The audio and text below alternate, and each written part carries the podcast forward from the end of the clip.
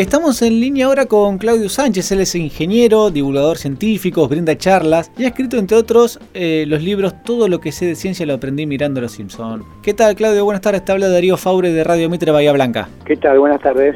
Bien, bueno, antes que nada muchas gracias por atendernos y contanos un poco, a ver, ¿qué es esto de, la relación ciencia con Los Simpson y cómo surge en vos también?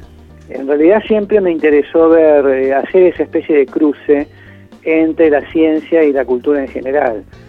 Eh, antes de Los Simpsons lo había hecho con el cine, con la publicidad, con la literatura. Y, bueno, en algún momento me di cuenta que Los Simpsons también hacen esto, de meter en los guiones elementos tomados de otras disciplinas. Yo me fijo en la ciencia, pero otros lo han hecho con el arte, el cine, la religión, la filosofía. Eh, es verdad, digamos, eh, eh, reconozco que Los Simpsons es uno de mis programas favoritos y, lo que vos decís es verdad y además meten continuamente personajes de ciencia, de literatura o de, música en, cada uno de sus capítulos.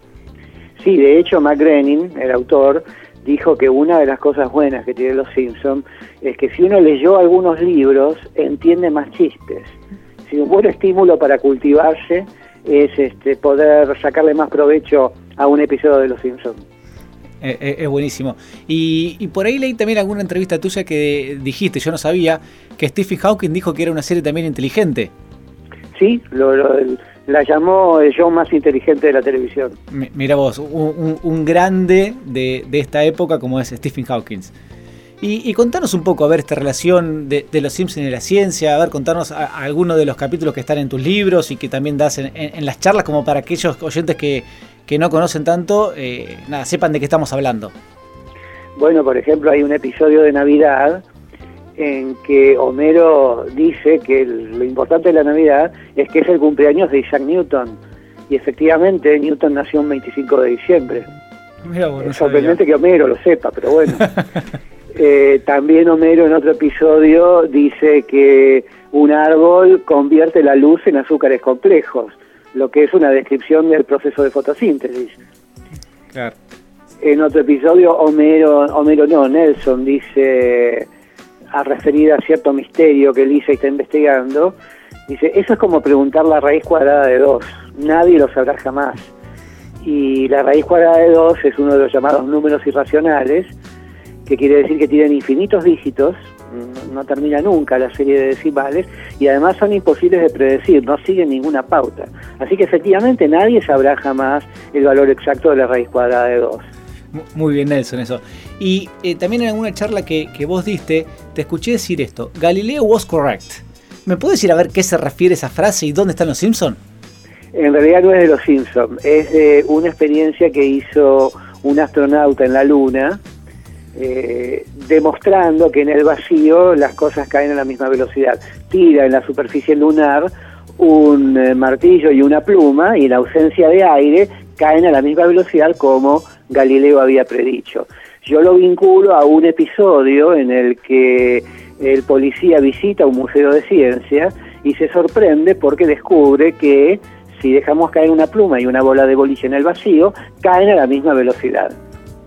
Sí, vos, sabés que cuando estaba viendo tu charla y vi la, eh, el video de, este astronauta haciendo la experiencia, eh, nada, por ahí es, es, alejado lo que uno piensa naturalmente, que una pluma, eh, nada, va flotando y, el martillo, la bola de, de, bowling baja mucho, muchísimo más rápido. Y, y, la verdad cuando vi el experimento, nada, quedé asombrado.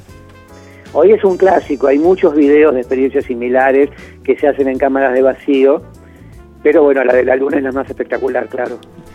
Em, y también en, en tus charlas he escuchado que varios de los guionistas o productores de Los Simpsons, y, así como de otras series como Futurama, por ejemplo, ¿no?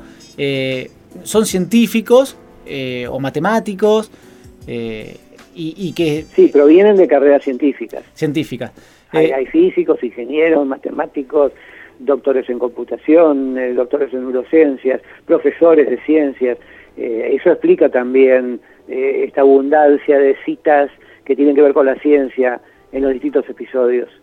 ¿Esto vos sabés si es casualidad o, que se fue dando con el tiempo o realmente fue algo buscado que esté este grupo de trabajo? Eh, no lo sé, no lo sé, pero supongo que siendo una serie inteligente, atrae a personas inteligentes. Está bien. Em, y, te saco un poquito de los Simpsons, pero siempre dentro de la ciencia. Eh, ¿Cómo ves hoy eh, la ciencia en las escuelas y, los chicos? Eh, yo hace mucho que no estoy en escuela, yo enseño en la universidad. Sí, correcto, sí sabía. Pero bueno, quería saber tu opinión. Pero yo infiero lo que pasa en, la, en las escuelas por lo que me llega a mí en la universidad. Y en general hay mucho interés en la ciencia, pero poca profundidad, poco desarrollo. Este, se ve, e-, es alentador que los chicos despierten su interés por la ciencia, pero también hay que decir que para llegar a dominarla tenés que pasar muchas horas este, tragando la matemática, digiriendo las cuestiones complejas. Eh, no sé si eso se está logrando. Sí, eh, eh, está bueno que además de, historia, geografía y otras, y otras ramas que también son importantes, que, los chicos se acerquen a la ciencia y también está muy bueno lo que vos haces, digamos, de hacerlo más amena, porque a veces lo que vos decís, la ciencia uno tiene la idea y también lo es compleja, y, por ahí bajarlo al plano que uno conoce es mucho más fácil de aprender, de entenderlo y de, familiarizarse con ella. Sí, eh, todo lo que yo hago es como un disparador. Después el que tenga interés va a tener que estudiarlo en serio. obviamente, obviamente. ¿Y qué te encontramos cuando das charlas? Las charlas que generalmente das, ¿para qué público es? Hay dos este, públicos bien diferenciados. Uno es el público escolar, cuando yo voy a una escuela o a un secundario, un profesorado, y otro es cuando lo doy para el público en general. Ahora, lo que pasa en ambos casos es que los más chicos enseguida este, se saben de memoria todas las citas y sus padres se sorprenden de haber mirado de reojo una serie que en realidad era tan profunda y tan interesante. Sí, vos sabés que además, eh, lo que vos decís, sirve disparador. Vos cuando, cuando contás en tus charlas o en tu libro, que el teorema de Fermat y, algunos otros, uno, la verdad es que es un teorema matemático, corregime si estoy equivocado, porque lo sé de vos, ¿sí? Eh, que tiene 300, 300 años de que no lo se podía comprobar, se comprobó hace un par de años nada más, y que en los censos también está. Sí, correcto. Y eso fue en el año 1995 que se dio la demostración final y en un episodio de 1995 los Simpsons hacen una cita muy sutil, muy escondida, que la mayoría de la gente la conoce por los que la comentamos, porque es una, una formulita que aparece durante un segundo ahí en la pantalla, en un segundo plano, y, y es un homenaje a la resolución del teorema de Fermat.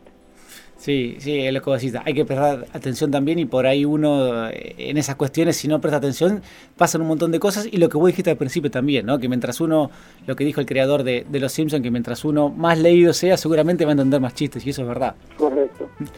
Eh, Claudio, y cuando en, esas charlas que, hablábamos hace un ratito, ¿qué, qué, ¿hay algo que te sorprende, digamos, de, la devolución de, de, los chicos o de los grandes, si hago el caso?